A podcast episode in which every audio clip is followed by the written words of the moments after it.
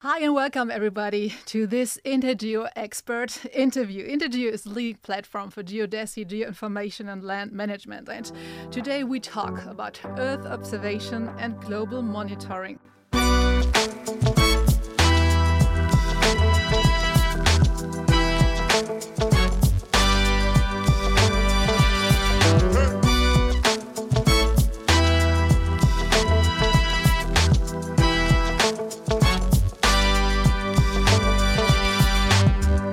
Some amazing guests who will shed light on the important role that satellites, radar, sensors, and geoinformation play in understanding and monitoring our, our world's environment. Um, so, from space, satellites observe the impacts of global warming around the globe, and around the clock, they collect important data for researchers on the rise in sea levels, the melting of poles, and the increase in greenhouse gases in our atmosphere. So, just to name a few examples. Um, and our first guest is um, Godela Rossner, and she's head of Earth observation at the German Space Space Agency. Sorry for that, DLR. And Godela has extensive experience in the field of remote sensing and has worked on numerous missions related to Earth observation. She's also passionate. She's also a passionate advocate for the use of satellite data to address environmental challenges such as climate change. And Godela, it's great to have you here with us today. Welcome. Hello, welcome.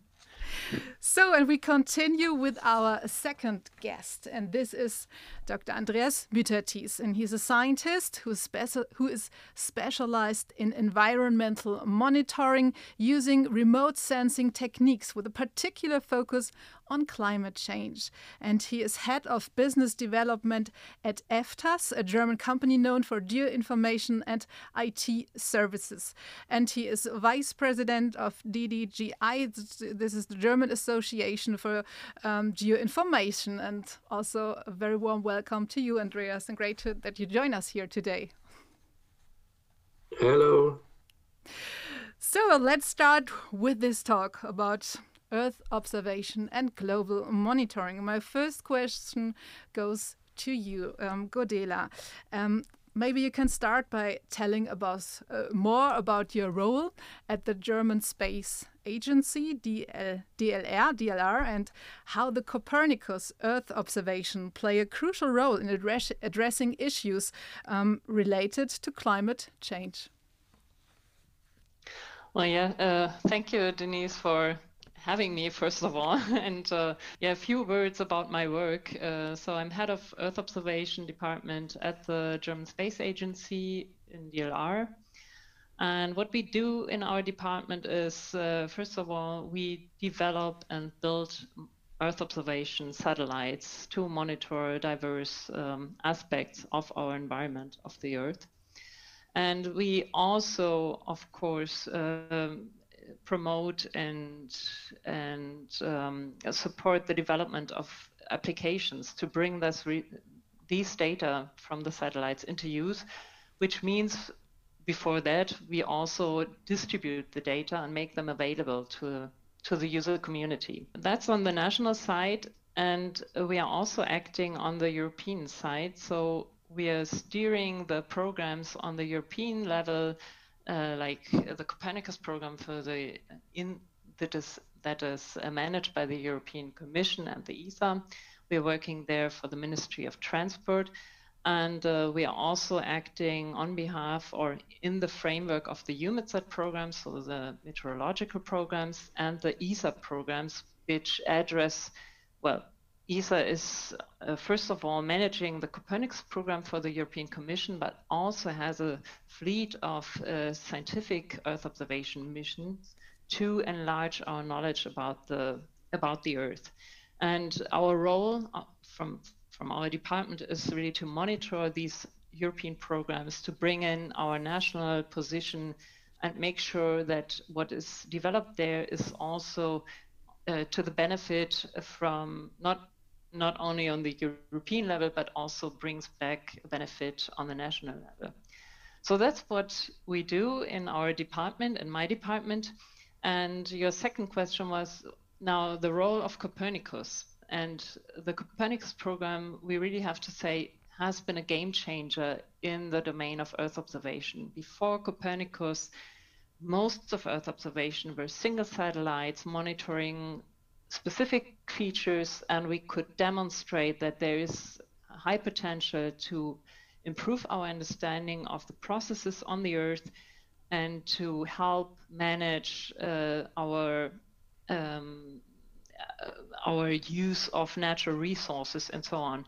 But now with Copernicus, we have a um, consistent and continuous monitoring program in, in infrastructure that delivers continually data that we need to understand on a global level, but also bring it down to regional and local level. And that's the game changer. So we now have not only a monitoring tool, but also a tool to act on this data, to act on the global level, make sure that we can keep, for example, the, uh, the temperature goal of the Paris Agreement, that we can make sure that we reach the goals of the European Green Deal, and to transform also on the local level and help, for example, uh, cities to make the make the environment for the people living in the city uh, more sustainable. That yeah, they don't have to suffer from the heat that is increasing, of course, uh, due to the climate change. So just to yeah give a give a broad overview on what is really happening through the Copernicus program. Yeah, thank you very much. And shortly we will go into that topic deeper of the role of Copernicus in terms of climate change. So uh, let's continue um, with Andreas. And Andreas, um, we just heard that um, Godela mentioned that Copernicus is a real game changer, that the data of it may help us to act and to do something um, here.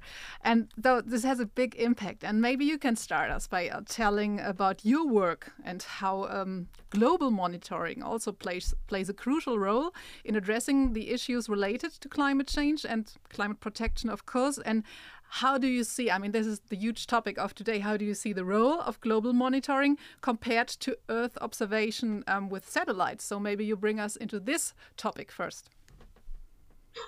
Yes, thank you very much, Denise, and also thank you to Godela for the first kickoff with the explanation what Copernicus, this great program is. For me, it is really a game changer, and it is since we began thinking about Copernicus. That was more than 20 years ago when we started um, also at that time uh, presenting the first idea at Intergeo, Denise. It was in 2002 in Frankfurt.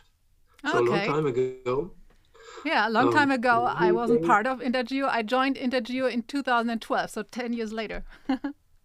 yeah, so you see, that is really a long time. And it was a lot of work, but at the end, it, for me, it is really a great success. Uh, in the first years, of course, we, we did many things on the design of the program, of the satellites, of the things that the satellites should monitor, the development of the techniques, the developments of the satellites itself, the Sentinel missions, and nowadays uh, more on the operational use of Copernicus. So that is my work for 20 years, and it is really a pleasure to contribute to Copernicus on the national and on the European and international level, because with this program, we can support uh, the action on climate change um, to monitor what climate change is meaning, uh, how temperatures on a global level uh, develop, uh, how global warming is taking place, how rainfall is uh, uh, modifying modification of rainfall in Europe and, and worldwide, and also on in Germany on the local level. So we see a lot of things, um, how climate is changing with Copernicus, with the missions we developed during the last 20 years. That alone is a great success for me, for Copernicus. Having this tool to enable us to monitor on a global scale how climate change is taking place. It's unique. I can say there is no other program who can do this. So th that's the point uh, Europe made it, we contributed to it, and that is really uh, great work, and I liked it to do it for 20 years. On the other hand, it's not only climate change monitoring, more important, it's climate change impact monitoring, meaning not only to look at temperatures and rainfall, but to look into detail what is happening on Earth. how is the interaction between this climate change and land use, land cover, welfare, all these things on a global scale, taking a close look how our land cover on Earth is changing due to climate change, how desertification is coming on, large areas which are unlivable today. So we see these developments. We see it very soon, very early, very complete on a global scale. Also on national and subnational level. Take a look at the drought, we see and we, we faced here in Europe, in Germany, uh, destroying our forest. We see this with Copernicus, with the eyes of Copernicus, with the Sentinel mission, also with the contributing mission. So this data, it is really, really a game changer, but it only works if we do not only look at the spaceborne data, the satellite data, but we combine it with the so-called in situ data, one of the most important components of Copernicus, in my um, understanding at least. So we also take the data, mission data, satellite data, high altitude platform data, airborne data, drone data, and data from sensors on Earth.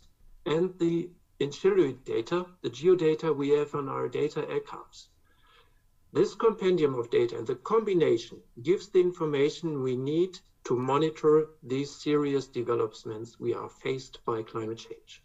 Having this information on climate change impact, for me, the most important thing is not to stop at that point, but to have the instruments of Copernicus and the techniques also to monitor and to see how our activities to mitigate climate change, to modify our way of life, to adapt to climate change, monitor how these activities, um, yeah, how they develop, if they are successful, if all these activities come to a good result. Talking about, for example, the um, program from the European Union, talking about national programs to combat deforestation and, desert, and uh, desertification. So all these things are very necessary to see if we do the right things to, to stop this development or at least um, to, to mitigate some of the effects. So that is for me the most important thing to have an instrument to see if our activities to combat climate change and climate change impact are on the right way. There is no other instrument for that.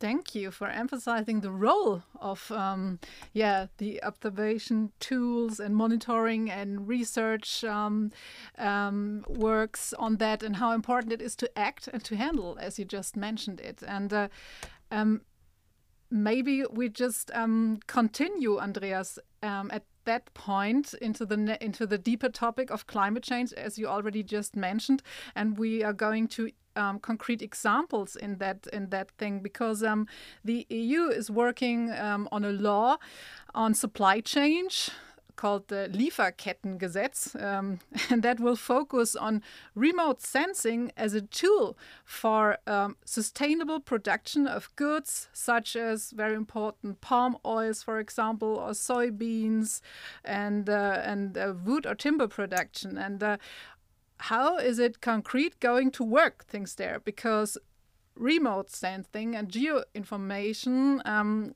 you talked about that with my colleague um, um, before, um, is really um, a, a, technique uh, which is so important to develop that uh, or to, to continue in focusing on that topic. Yes, thank you very much for, for this um, idea. Um, having a tool to monitor on a global scale what is happening means also that we have a tool for uh, controlling if any action against these developments is on the right way. So this uh, supply chain law of the European Union, which is in preparation, uh, is really a very, very important law just to prevent that for the production of these commodities like soybeans and palm oil, any kind of of, uh, of serious impact on our environment takes place, namely the, the deforestation aspect. So this means having these instruments, we have the capacity to monitor if these products are produced under sustainable conditions. So that we can be sure that there is no deforestation taking place on the sites where these commodities are produced.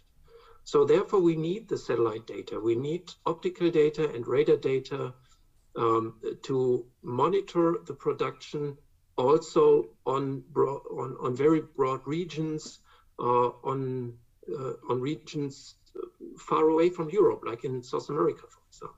We cannot do these monitoring um, if we do not have the data, and Copernicus is delivering this kind of data. Thank you very much. Godela, let's continue. You also started with the topic of climate pro protection and the role of Copernicus has in that. And Copernicus has a lot of different satellites who deliver data to us. And um, you also mention, mentioned uh, in a talk before with my colleague that there is one called. Uh, let me let me check. What was the name of the of the the the other one? It's um. Where's the name? The Sentinel 5P. Sorry, I haven't read about that before. It's Sentinel 5P. So, in order to achieve the Paris, Paris Climate Protection Agreement, um, control mechanisms are necessary. We just talked about that. the focus is on reducing the global emissions of carbon dioxide. And how does the use of satellite data, just from Sentinel 5P, for example, help in understanding and monitoring greenhouse gases? How do you work with that? And could you just describe that to us? Yeah, okay. So uh, Sentinel 5P, uh, what does this P stand for? It's a precursor uh, mission. And it's one of the satellites uh, of the Sentinel family that observes the atmosphere, like Sentinel 4 does as well in another orbit and uh, they're meant to measure the concentration of certain uh, greenhouse gases or atmospheric gases to better understand what's going on in the atmosphere. I have to say, in with respect to the um, Paris Climate Protection Agreement, these are also kind of precursor missions because what we are now building with the Copernicus program is the CO2 mission which is really meant to have a global monitoring and quantification of the emissions of um, um, uh, carbon dioxide. Um, and uh, and we also have missions to measure the, the methane concentration. Those are the two major relevant uh, gases, greenhouse gases we have to monitor, and we want to understand how much is the increase of of their um, yeah of, of their concentration in the atmosphere because what we have so far is reporting an international reporting. I mean that's why we're talking about global monitoring because we have uh, global processes and we want to monitor it on a global level. We have to uh, agree on an international level how to deal with it. So what is now being done to monitor the concentration or the, the emissions of the greenhouse gases is that it's built on statistics from the different countries. So they are looking at their industries, their um, farm production, cattle, um, cattle and uh, milk production, and, and all these uh, and building industry, all this uh, feeds in into the statistics on what is emitted over a year. But there are, of course, uh, bigger uncertainties in these reports than on greenhouse gases, uh, greenhouse gas emissions. So what we use the Earth observation and the Copernicus satellites for is to verify and to to to really monitor the um, um, the distribution of the concentration of the greenhouse gases over the Earth, over the uh, over the um, planet, um, and to to model back so because the the greenhouse gases are distributed by the winds so you cannot say where you see a lot uh, those are already those are all also the emitters they can be somewhere else. But we want to understand how this is uh, going on. So we use the earth observation combined with models to really draw it back to where is the emission really happening and to verify what is uh, being said in the reports. So what we are working on in the in a combination with other international space agency to build up um, a control tool or a control system that integrates Earth observation to um, to have a regular update on the global stock take for the Paris Agreement to make sure that we are on the right path. And this is uh, new and this is unique. So this has been also agreed, for example, at the last COP, where it has uh, been said that now Earth observation has to be systematically be integrated for this kind of uh, monitoring uh, with respect to the Paris Agreement. So that on the one side, and also on our national level, for example, the uh, German Weather Forecast Service, uh, the DWD, the Deutsche Wetterdienst, um, is working on an integrated greenhouse gas monitoring system. So, because uh, DWD, together with the uh, National Environment Agency, is responsible for these reports. And they are now working on also an integrated system for the national level for the national level for the national reporting for the Paris Agreement. And this is this is where the Copernicus data really feeds in and where we, we are hardly working on it uh, CO2 um, EMS or the um, carbon dioxide mission is uh, currently being built. It will be launched in uh, 2026 and it's really challenging to have the um, the accuracy in the data to really match what we need as um, as data information on the concentration of these greenhouse gases. But this is what we are going for to have this global monitoring really at the at the precision that is needed uh, to to really uh, yeah, get the get the climate change, get the uh, greenhouse gas emissions under control. Um, yeah, so so maybe this on this uh, greenhouse gas um, aspects. Um, of course, there uh, there are further aspects like uh, what what Andreas just said if we look at deforestation, because that's the other hand, uh, that's the other side of the emission uh, chain or the um, carbon carbon cycle of the Earth. The main um, the main reserve of of carbon is of course in our forests. So it's crucial to see uh, their state and whether they are uh, degrading or whether we can rebuild the forest and the biomass. So, of course, Copernicus, on that hand, is a tool to support that the mechanism we put in place to um, decrease the, the, the, amount of uh, greenhouse gases in the atmosphere has to work together. So we have to look also on that side uh, where the forests and what status are there. Can we rebuild the biomass?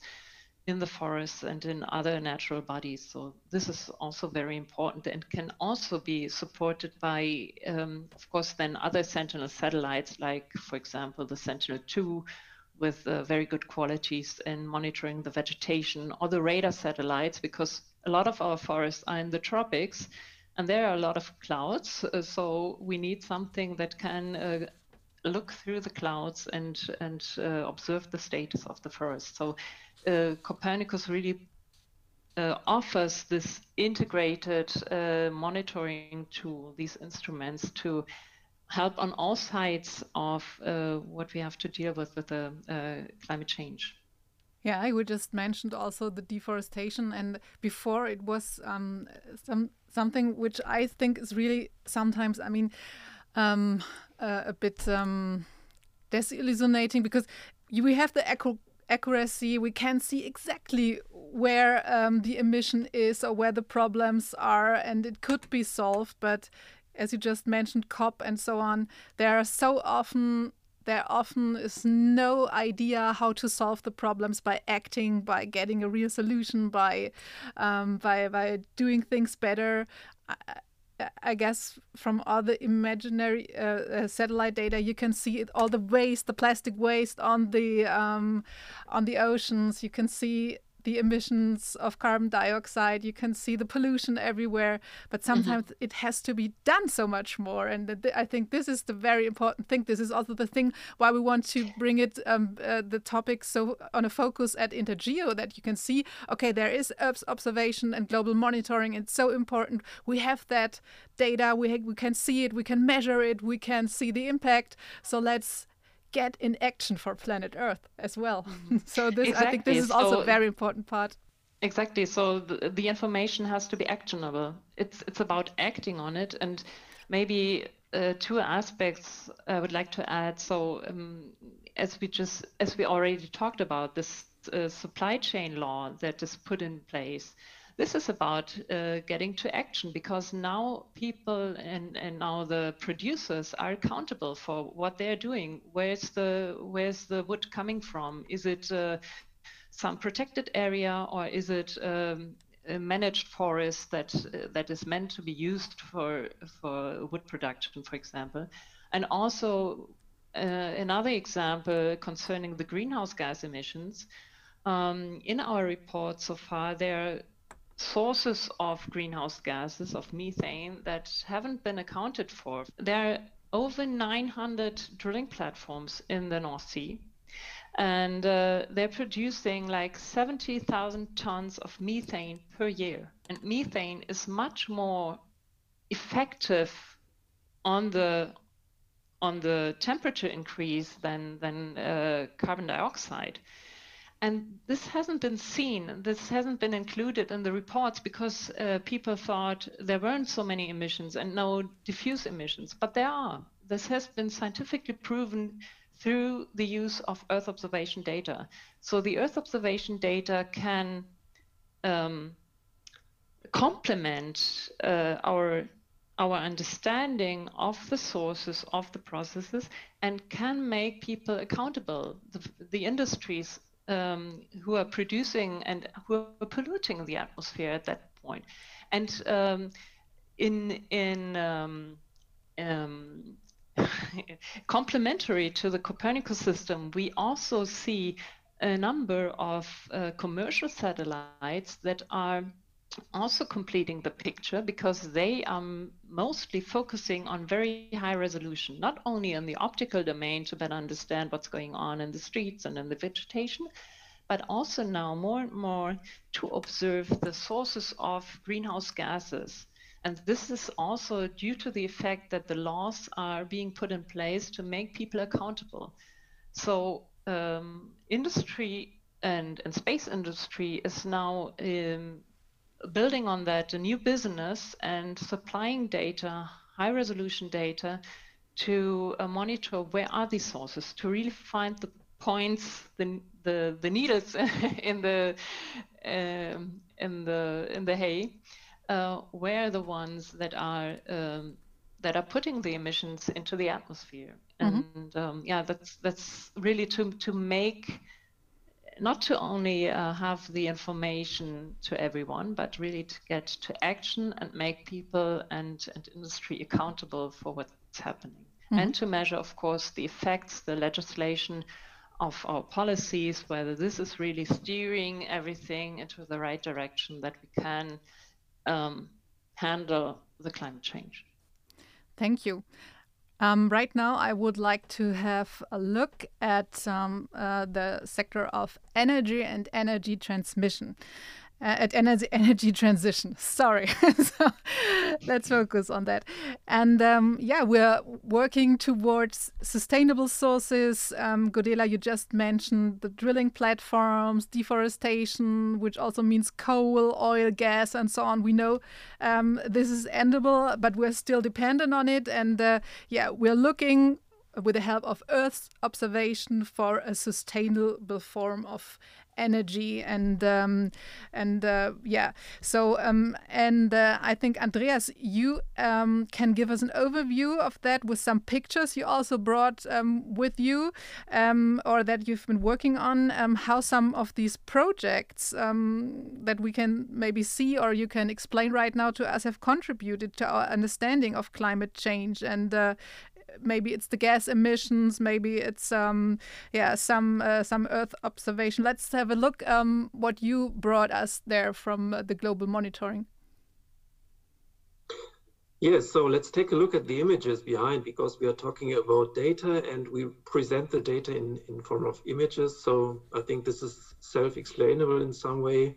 So I brought along some slides for you just to show what we can see and how we monitor these things. So let's start with the data we are talking about, the Copernicus Sentinel data, for example, here with for me personally, the, the, most important missions, Sentinel-1 and Sentinel-2. If we talk about the global monitoring, Earth's observation for monitoring of climate change and climate change impact, coming from energy supply, coming from any kind of action and uh, the interaction with our land cover, we can see the impact using this kind of data. So we see on the left side the Sentinel-2 data, on the right side the Sentinel-1 data for a small piece of land, in this case here in Germany. So this is a river basing of a small river, and you see a landscape with forest, with agriculture, with settlements, and the data shows how the land use and land cover is developing over time. And the time slot I've used here is from 2016 to 2021 including the severe drought we saw in this region in the year 2018, 19, 20. The reason why we monitored this was another one. So it was by chance that we also have the impact of drought on the region here. This is a post-mining region. It is in the north of the so-called Ruhr area in Germany, one of the most important coal mining regions in the world for nearly 150 years. Coal mining here stopped in 2018, but the processes, the interaction with land cover is still going on because also in the post-mining phase, land surface and the underground is still changing. For example, due to the impact of the lift up of the water in the mine, the so-called mine water level. So this is rising because this is not pumped anymore. So there is a change in the underground causing also changes on the surface. So we have here a mixture of interaction with land cover. So what we see, this is the raw data, optical and radar data, and we used it, for example, to monitor changes in the vegetation cover. This is seen here on the right side with a special index, the vegetation index, showing the vitality of vegetation. So in this case, changes in the vitality coming from seasonal changes, of course, winter and summertime, also changes from the mining industry and changes from drought. So we need to differentiate, but first of all, of course, we need to understand, the kind of change we see. And therefore, we use this kind of data just to map, for example, here, how the forest is changing. And we talked a lot about forest changes on a global scale due to deforestation. And one factor for de deforestation is drought in relation to climate change in this case. And so we see that the vitality of the forest trees is degrading and in some cases, in some regions here, the forest is dying. So you see it here with the red delineation. And if you use this fully automatic method on a global scale or on larger region, you can monitor deforestation, in this case due to drought. And it was done, for example, here by the Ministry of Environment and Agriculture of the state of North Rhine-Westphalia, to monitor the loss of forest due to drought in North Rhine-Westphalia for the whole country. And you see here how severe this development is over time. Fully automatic based on Sentinel-2 data and the severe impact is seen. So this is one example how we monitor deforestation, independently if it comes from drought or from the production of raw materials. And I will show you an example. So this is simple stone, you can see, a gold ore stone. This comes from Romania. Take a look how it was produced. We can do that by remote sensing. I have been there six years ago. So it comes from this region, Transylvania. So there are many gold mines in this region and this beautiful scenery you see looks really nice, but in fact, this is a tailing pond with the remains from the mining industry. And these tailing muds, it's stored, and therefore the people built tailing dams. This is the dam for this tailing pond. Looks nice, nothing very important, you can think, but in fact, this dam broke in the year 2000. And all the tailing went into the river system, running down to the Danube River. And the tailing contains cyanide. So there was a poisoning of the Danube River ecosystem with severe um, reactions, of course, of the river system, but also severe consequences for the mining industry in Romania. It completely broke down because of this event. So why did it happen? Because the dam broke, of course. Can we prevent it? Yes, we can, if we use the right data. And we can do this with the Sentinel data, for example. Let's take a look how we do this with Sentinel-1 radar data. So this is another tailing pond, not in Europe, but in this time, in this case, in South America, in Brazil. And you can see there is a pond, there is a dam, and this dam also collapsed in the year 2015. We see from the Sentinel data that the dam was moving. And we can say that using this data in some of these events we can prevent, maybe. At least we can use the information to warn people, to prevent that there are injuries, dead people like it happened here, and to prevent that river ecosystems are poisoned, polluted by the tailing. So this is only one example for the energy or ecosystem, for the energy production, for the production of raw materials. Talking about the energy transformation to renewable energy, energy, we can also use the same information from radar data, for example, to use it for the monitoring of the um, elements we need in, in uh, the future energy system.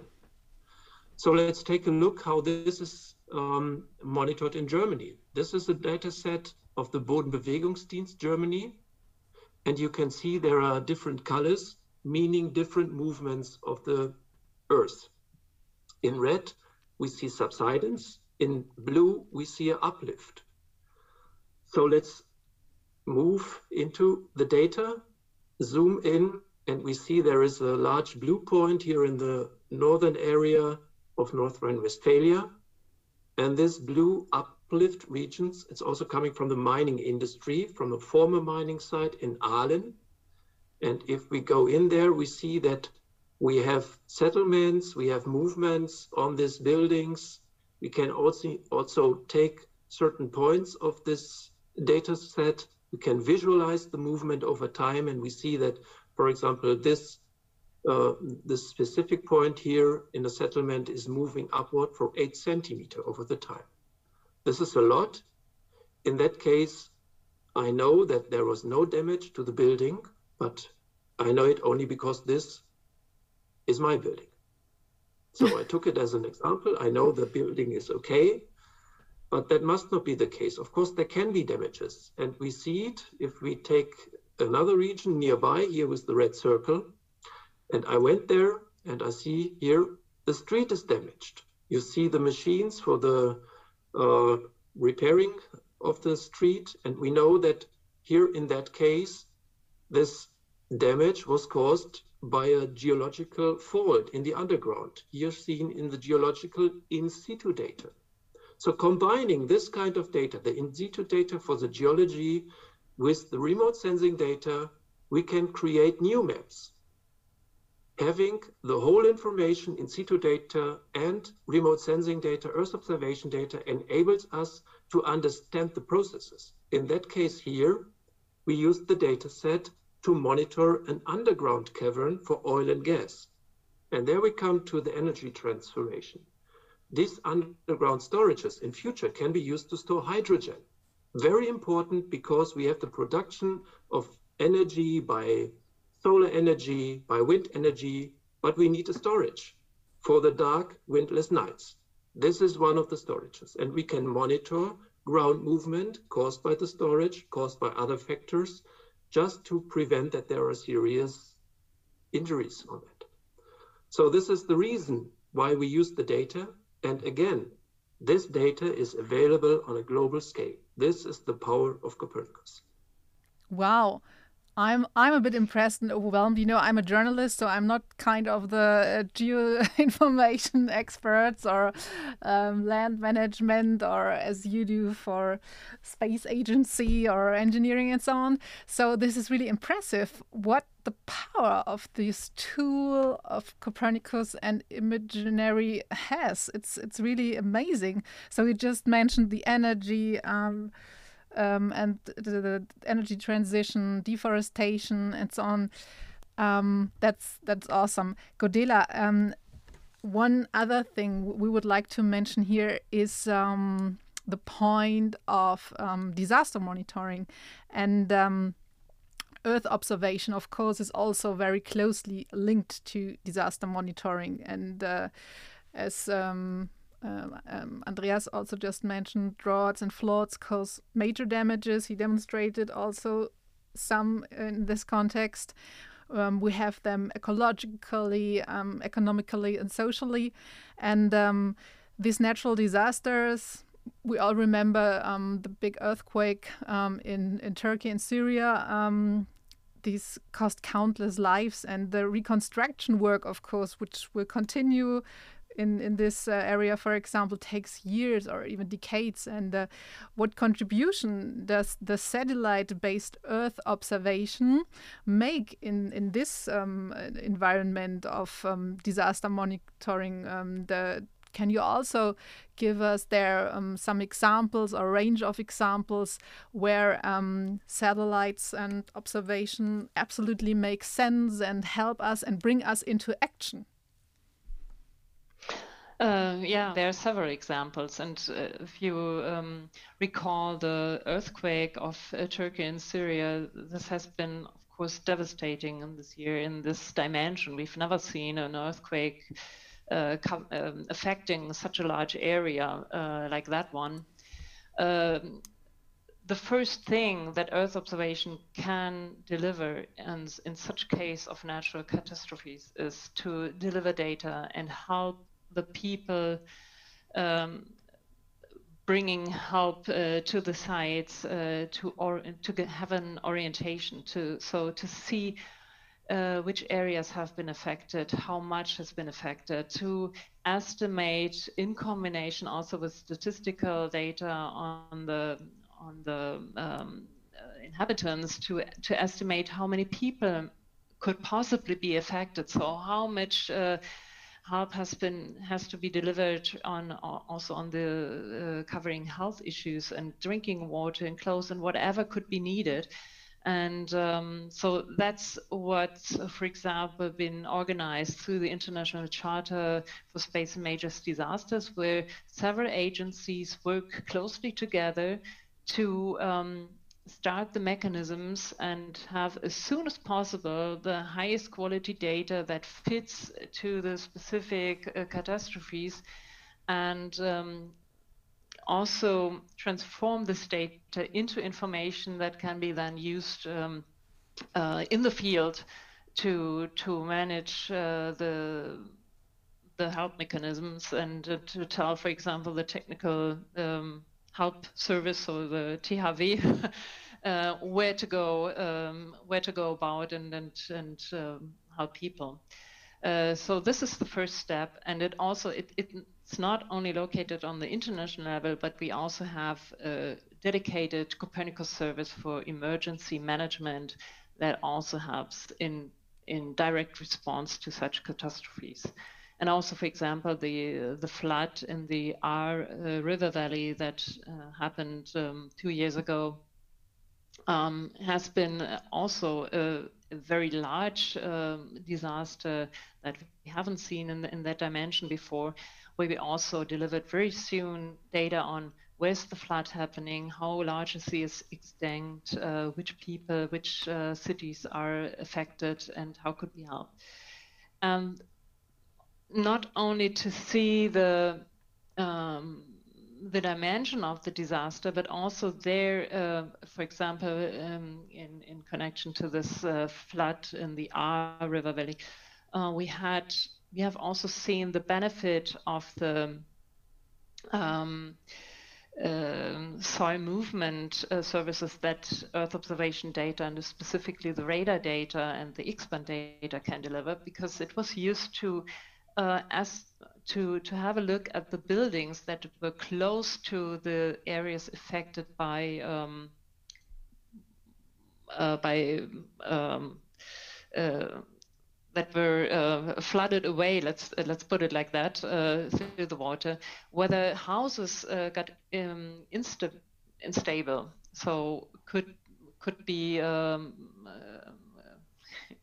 uh, could could break down, for example, uh, later on. Um, so how would how was the movement of the building through this immediate effect? Um, this can also be used. Um, of course, also another yeah hot topic are the are the droughts and the fires we are observing. So the number of uh, fires we have in Europe has uh, dramatically increased over the recent years. And uh, here it's not only about um, looking at the fires when they take place, where are they, where have the helicopters go go about and bring the water and and, and try to to manage and get them get the fires under control, but it's also beforehand. So we are not only talking about disaster response, but more and more, of course, about disaster management and preparedness. So, uh, given the fact that temperature is increasing and that uh, the drought of the soils is increasing, because it's not it's not about precipitation, that's one uh, factor, but it's mostly about temperature. And what of the water is already um, has uh, disappeared in our soils and our, in our deeper soils. So this is increasing the risk of fire. And we can also observe that through Earth observation. Not only the temperatures, but also we have uh, missions in place like the GRACE mission that helps us to understand the water cycle and the and the water amount in the in the body on, on larger scales. And this will help us to better understand where's the risk the highest and what can we do to prevent catastrophes to happen. So those are two um, examples. Um, and um, yeah, of course, there are also man-made catastrophes which uh, we have to deal about. I mean, man-made in the sense of Andreas just mentioned. So if we have a tailing dam that is um, that is breaking down, um, it, well, you want to prevent it beforehand, but when it happens, you want to know well what what kind of areas affected? Is it only the people, but is it all, also maybe the the drinking water for the area? Uh, where is uh, cyanide or other um, um, other heavy metals are affecting the environment and and uh, lands?